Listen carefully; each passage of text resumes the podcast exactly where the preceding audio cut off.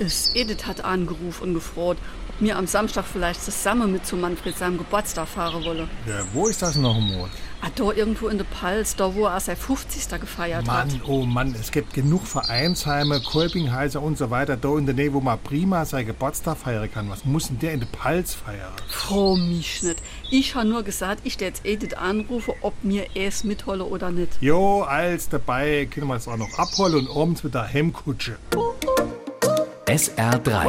Warum wir so reden. Wie man schwätze.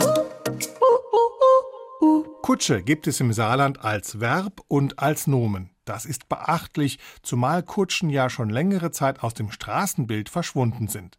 Der Begriff kommt aus dem Ungarischen, Kochi. war die Kurzform von Kochi Sekir. und das heißt Wagen aus Kotsch.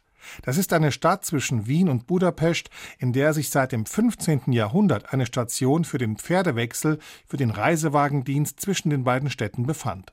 Im Deutschen war zunächst von den Kotschin-Wägen die Rede, irgendwann wurde dann das auf Kutsche verkürzt. SR3.